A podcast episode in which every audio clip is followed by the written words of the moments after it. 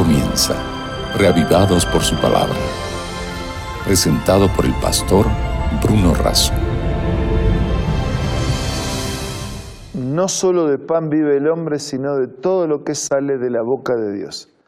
Por eso nuestro compromiso de honor, todos los días, en las páginas de la Biblia, para encontrarnos con un mensaje de Dios que supla nuestra necesidad, que pueda orientarnos, conducirnos y al mismo tiempo ponernos en contacto permanente con Él.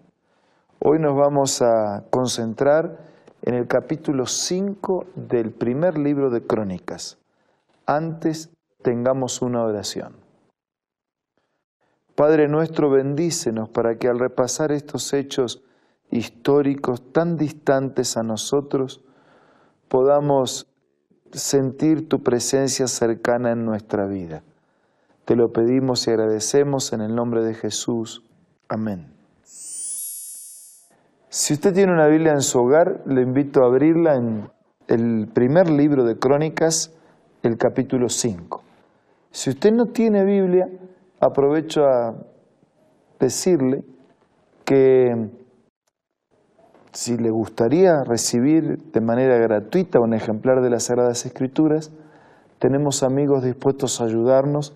Entre en contacto con nosotros y le haremos llegar un ejemplar de la Biblia de manera gratuita y sin ningún compromiso.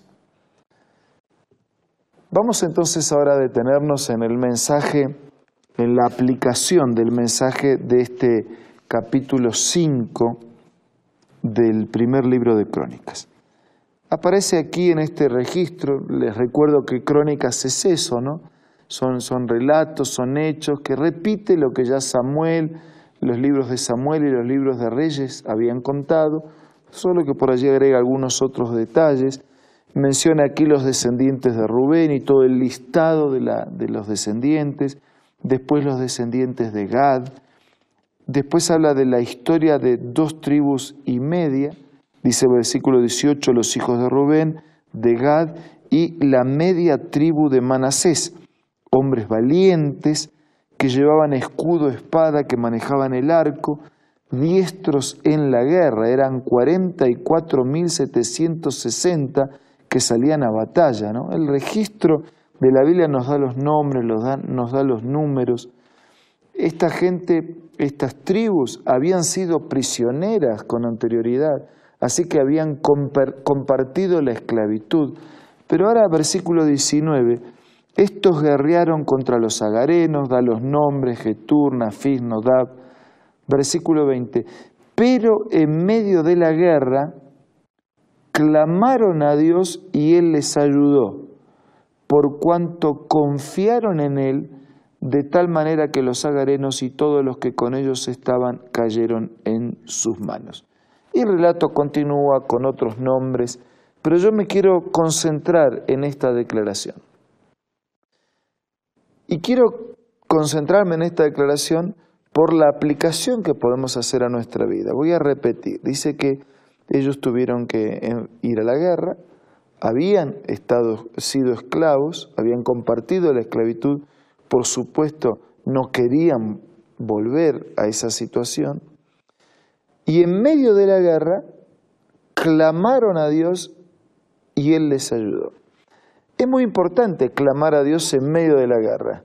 Bueno, en realidad lo mejor es clamar a Dios antes de la guerra.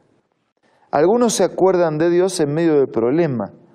Y está bien que nos acordemos de Dios en medio del problema. Pero lo mejor es acordarnos de Dios antes del problema, antes que empecemos, que el problema empiece o antes que enfrentemos el problema. En realidad lo ideal es clamar a Dios siempre, antes del problema, en medio del problema, después del problema, cuando haya problemas y cuando no hay problemas. Pero dice, en medio de la guerra clamaron a Dios y Él les ayudó. Dios siempre está dispuesto a ayudar pero se requiere de una condición. Si Él está siempre dispuesto a ayudar, ¿por qué no siempre recibimos ayuda? Voy a releer.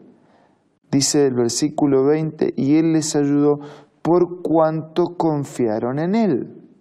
O sea, Él está dispuesto a ayudar, pero para que esa ayuda sea efectiva en nuestra vida, tenemos que confiar en Él. Y el pasaje concluye y dice, y todos los que con ellos estaban cayeron en sus manos. Es decir, el resultado final fue la victoria, el resultado final fue la libertad, el, el resultado final fue la vida, el resultado final fue el sometimiento de los enemigos. San Pablo dice que todo lo que está escrito en la Biblia está escrito para nuestra enseñanza. ¿Cuál es la enseñanza de este capítulo para mí? No es simplemente repasar un listado de descendientes de un momento de guerras del pasado. Es aplicar los principios a nuestra vida. Primer principio, vaya a Dios antes que empiece el problema. Segundo principio, vaya a Dios siempre, siempre, en medio del problema o cuando no hay problema. Vaya a Dios siempre. Tercer principio, vaya a Dios con confianza. Confíe en la intervención de Dios. Confíe en el poder de Dios, en la promesa de Dios, en la misericordia de Dios, en la disposición de Dios de ayudar, de resolver, de estar a su lado, de abrazarlo, de orientar, de enseñar, de mostrar un camino, de responder sus preguntas, de curar sus heridas, secar sus lágrimas. Vaya a Dios antes del problema, vaya a Dios durante el problema, vaya a Dios confiando, vaya a Dios siempre.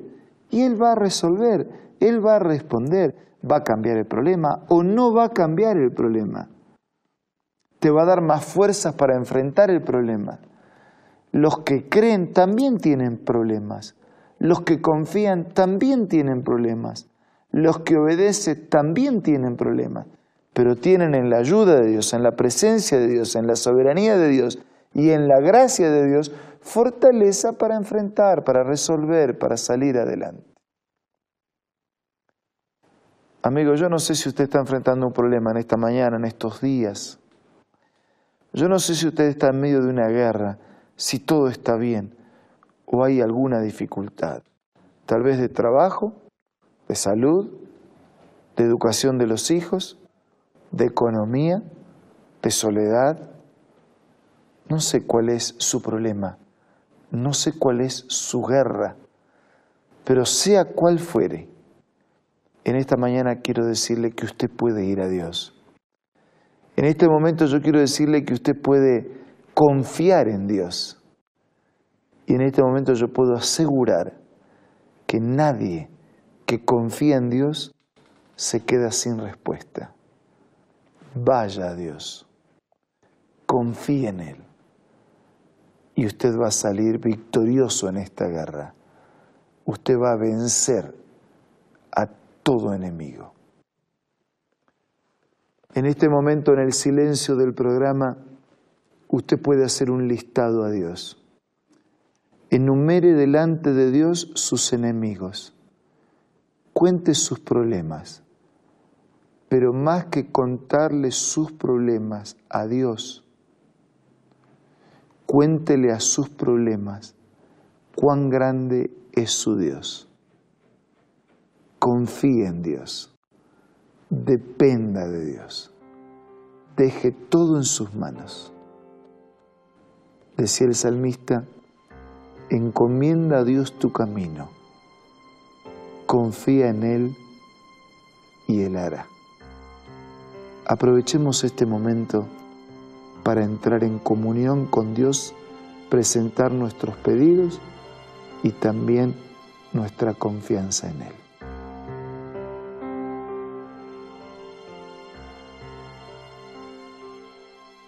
Padre nuestro que estás en los cielos, te damos gracias porque no hay enemigo, por grande que sea, frente al cual no podamos ser vencedores gracias a tu amor, tu poder y tu misericordia. En este momento te hemos presentado nuestros pedidos. Confiamos en ti. por favor, responde cada petición conforme a tu voluntad y conforme a tu gracia. Te lo pido y agradezco en el nombre de Jesús. Amén. Que durante estos días, este día, más que sentir el rigor del problema sofocando su existencia, sienta el abrazo del Señor y la seguridad que en Él hay amor y poder para resolver toda situación. Te envío mi abrazo, pero sobre todo te dejo con el abrazo del Señor. Nos reencontramos mañana para seguir siendo reavivados por su palabra. Esto fue Reavivados por su palabra, presentado por el pastor Bruno Razo.